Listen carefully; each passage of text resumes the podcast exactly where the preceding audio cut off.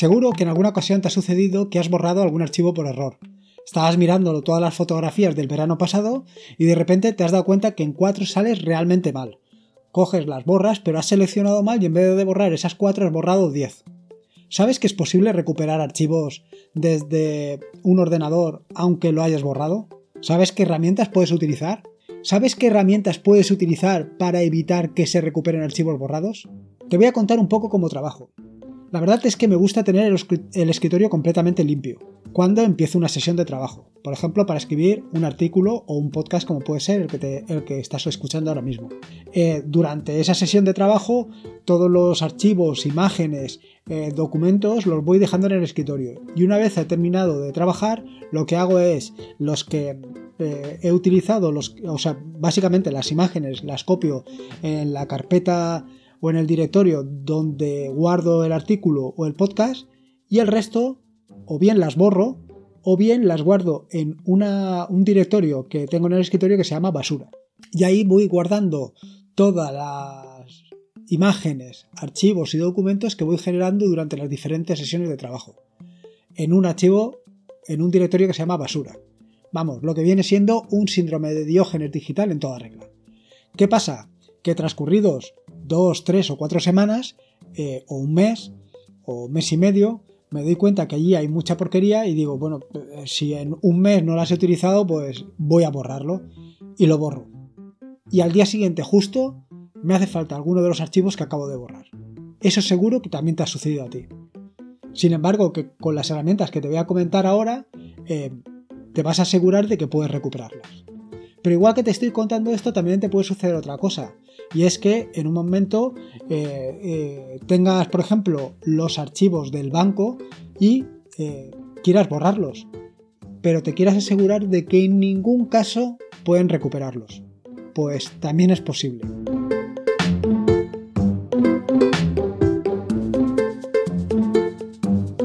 Soy Lorenzo y esto es atareado.es versión podcast. Este es el episodio número 44 un podcast sobre Linux, Ubuntu, Android y software libre. Aquí encontrarás desde cómo ser más productivo en el escritorio o montar un servidor de páginas web en un VPS hasta cómo convertir tu casa en un hogar inteligente.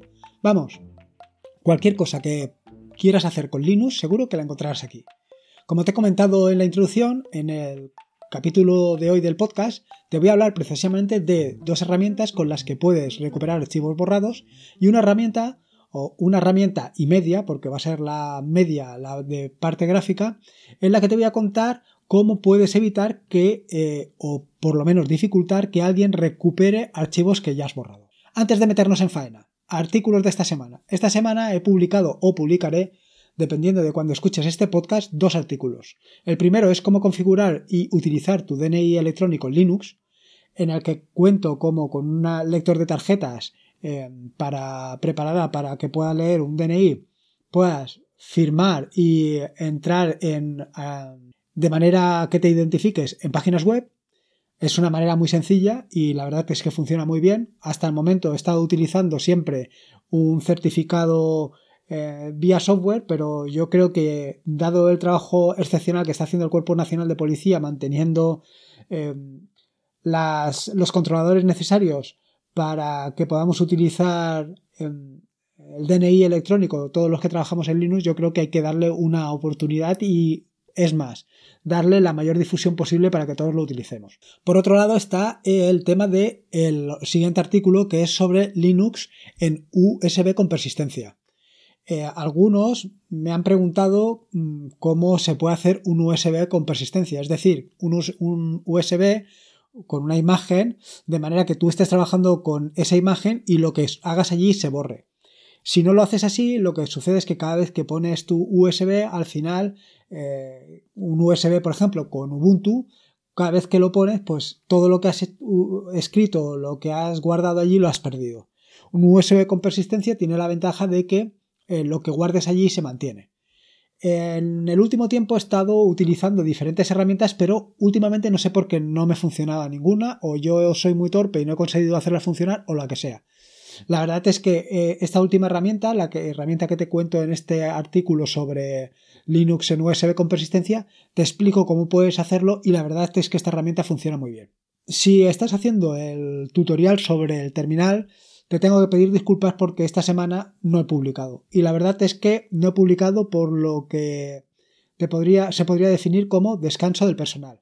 Estoy trabajando en el siguiente artículo que es sobre gestión de archivos y directorios y me está costando un poco más de lo habitual, con lo cual lo voy a dejar para la semana siguiente. Respecto a aplicaciones y actualizaciones, pues eh, te tengo que decir que si escuchaste el podcast del lunes sobre el hardware de tu ordenador, el episodio número 33, eh, he subido una actualización sobre de CPU-G en la que además de añadir o corregir algunos errores, lo que he hecho ha sido traducirla al español. Pero no solamente eso, sino que además le he dado soporte para que cualquiera eh, pueda añadir sus traducciones. Así que si sabes francés, ahí tienes la oportunidad de colaborar con el software libre. Por otro lado, eh, respecto a NoMesel, he actualizado dos extensiones que tenía. Una que es Disk Usage Space, que es una aplicación que, una extensión de NoMesel que te muestra la ocupación de las particiones directamente eh, de una manera muy visual, te, muestra un pequeño gráfico de cuánto tienes ocupado.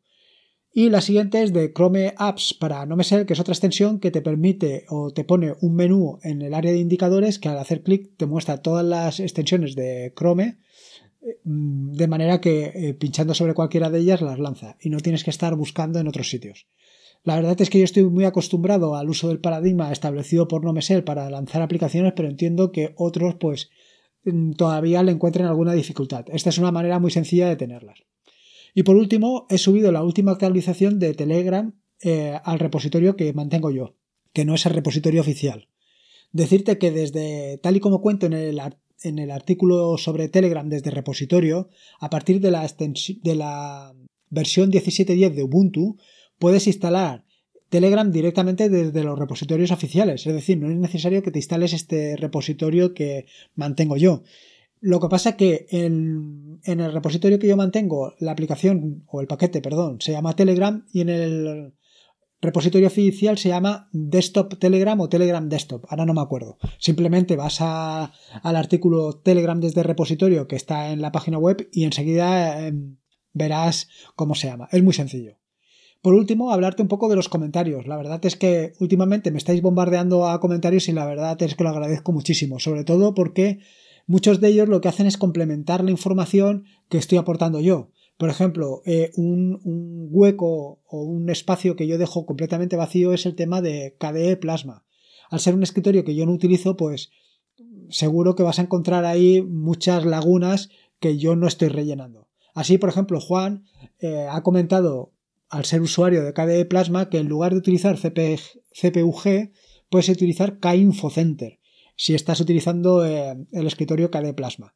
Mm, si estás utilizando es precisamente esa aplicación, KInfocenter, te pediría por favor que si ves alguna diferencia o alguna mejora que pueda hacer a CPUG que esté en KInfocenter y no la encuentres en CPUG, pues me la digas y así la incorporaré y así las personas que eh, utilicéis NoMesel o cualquier otra, no tiene por qué ser Nomesel, también puede ser eh, Cinnamon o puede ser también, em, a ver, que ahora no me saldrá, o puede ser también Mate.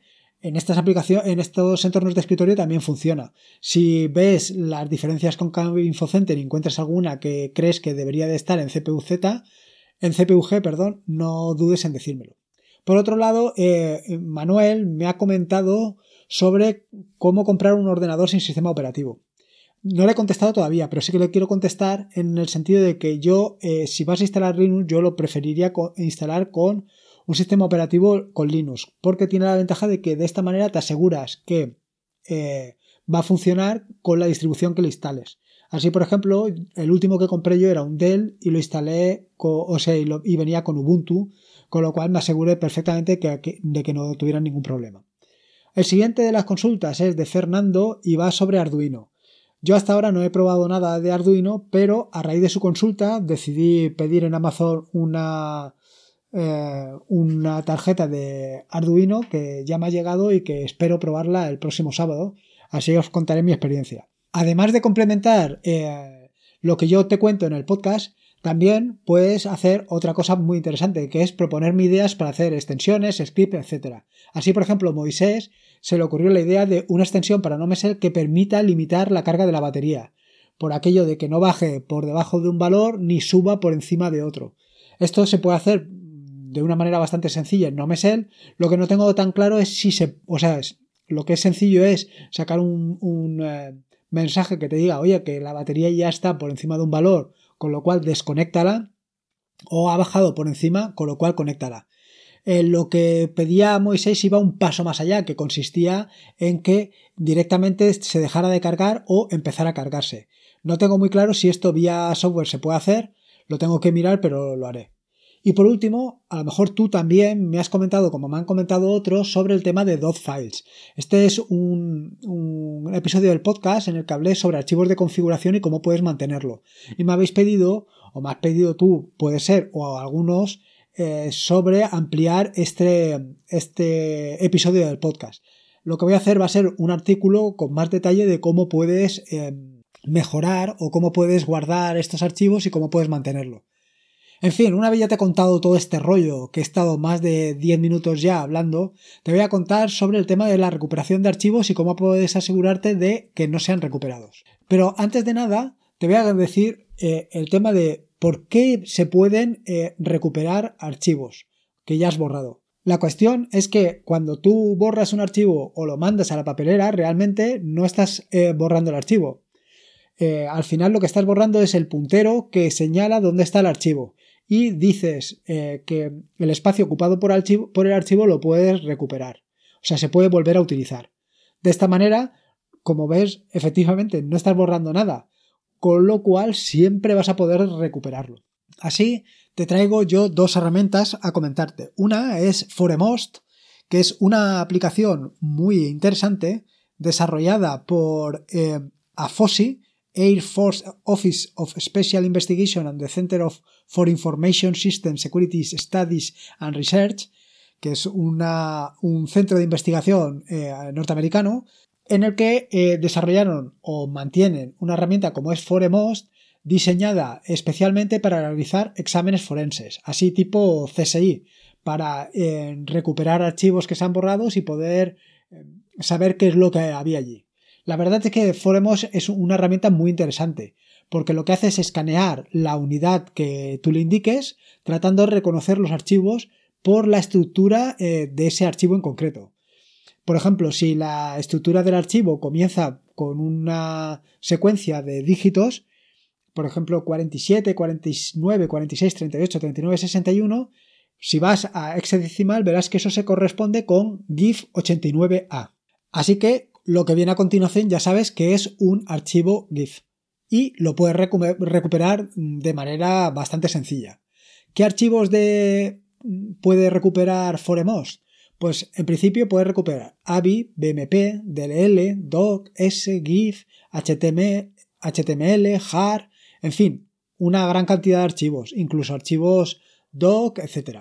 En el caso de OpenOffice, eh, o LibreOffice, no te tienes que preocupar porque al final son archivos zip que también son, se los puedes recuperar eh, Foremos, con lo cual es bastante sencillo de recuperar. Aunque también te diré que eh, la otra herramienta que te comentaré más adelante está más especializada en esto. Antes que nada te tengo que decir que Foremos nunca lo debes de ejecutar en la misma partición en la que estás intentando recuperar los archivos. Es decir, lo suyo es que intentes recuperarlo desde otra partición.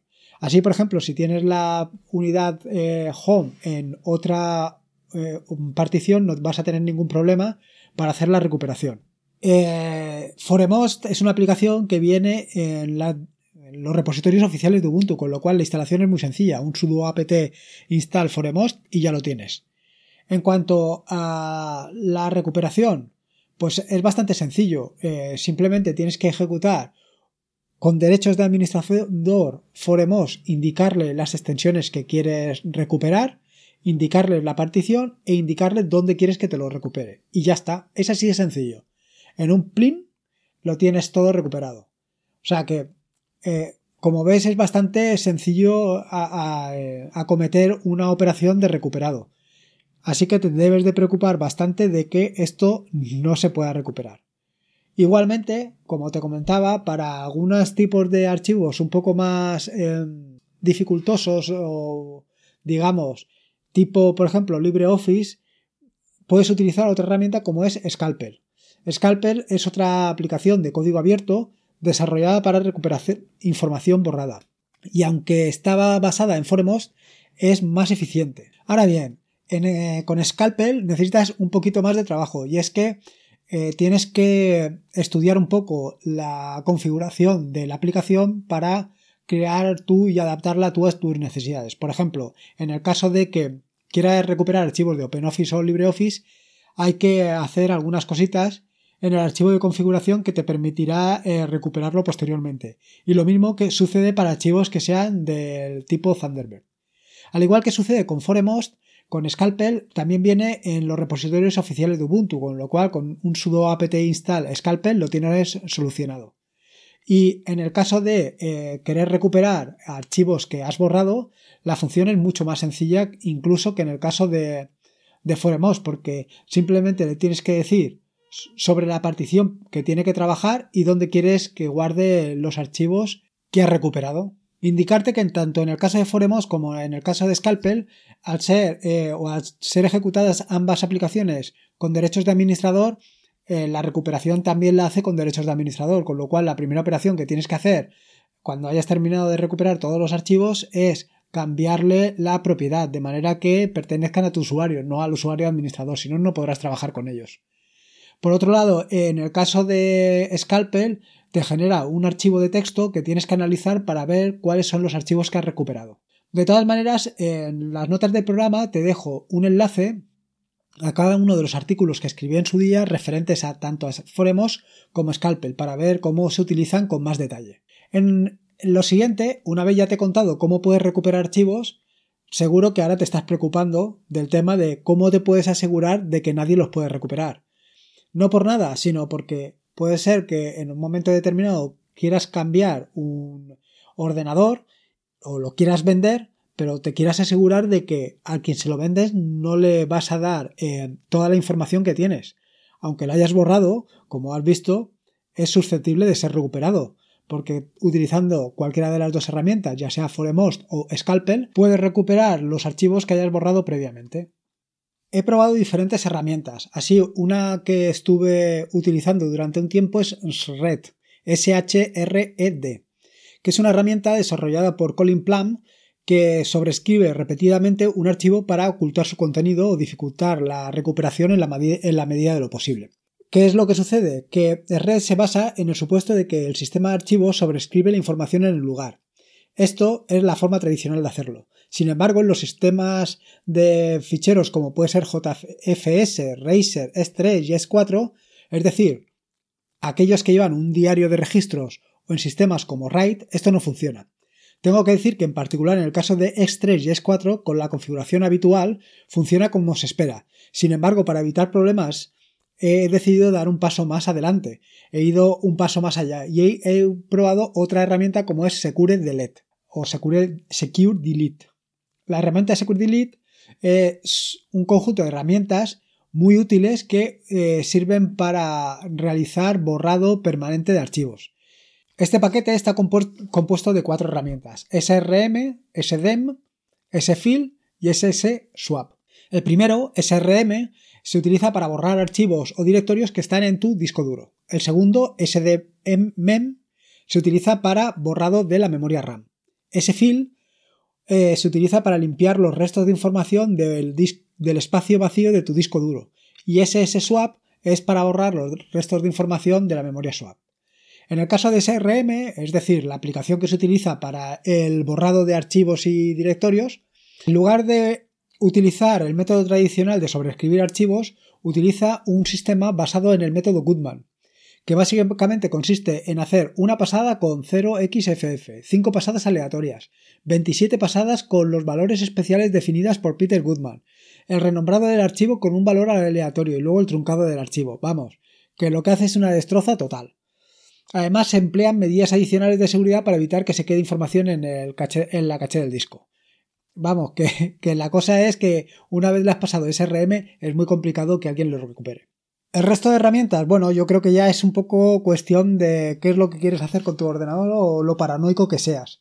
Tanto SDMM como SFIL, como SSWAP para la RAM, para el espacio vacío, para la swap, yo creo que es un paso más allá y seguramente no, no, te interese. De todas maneras, en las notas del podcast he dejado un enlace al artículo que escribí en su día sobre borrado seguro y que puedes consultar para eh, estar más informado al respecto por si quieres hacer algún tipo de borrado definitivo. Por último, decirte que eh, para SRM, la, la, aplicación está para el borrado seguro, hace unos años eh, implementé una extensión para Nautilus, el gestor de archivos de, de Nome, que permite hacer o te sirve de interfaz gráfica respecto a SRM con lo cual no te tienes que meter en el terminal si no eres eh, no tienes muchas habilidades con él.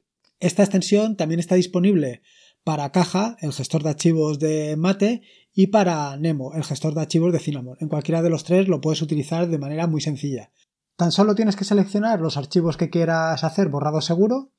Una vez seleccionados, pulsas con el botón derecho del ratón eh, y aparecerá el menú desplegable, el menú contextual, seleccionas la opción de borrado seguro y punto, ya lo tienes hecho. O sea, más fácil, imposible, sin tener que preocuparte de acceder al terminal ni nada de eso. O sea que para las personas que son menos duchas o menos hábiles con el terminal, pues ahí lo tienen solucionado. En fin, que nada, que en las notas del podcast que encontrarás en atareado.es están todos los enlaces que he mencionado en el mismo. Como ves, he mencionado cuatro tres o cuatro artículos y algunas cosas más, con lo cual es interesante que te pases por allí y le pegues un vistazo. Te recuerdo que puedes encontrarme en atareado.es, pásate por allí y me dejas tu opinión sobre el podcast, si tienes que alguna idea para alguna aplicación como la que he comentado anterior de Nomesel, algún script, en fin, cualquier cosa que se te ocurra, no dudes en dejármela en atareado. Recuerda que esto es un podcast asociado a la red de podcast de sospechosos habituales y que te puedes suscribir en el feed feedpress.me barra sospechosos habituales y como de costumbre, ya sabes, recuerda que la vida son dos días y uno ya ha pasado, así que disfruta como si no hubiera mañana y si puede ser con Linux, mejor que mejor. Me quedo aquí terminando de escribir la siguiente entrega del tutorial sobre el terminal y que trata sobre archivos y directorios. Nos escuchamos el lunes.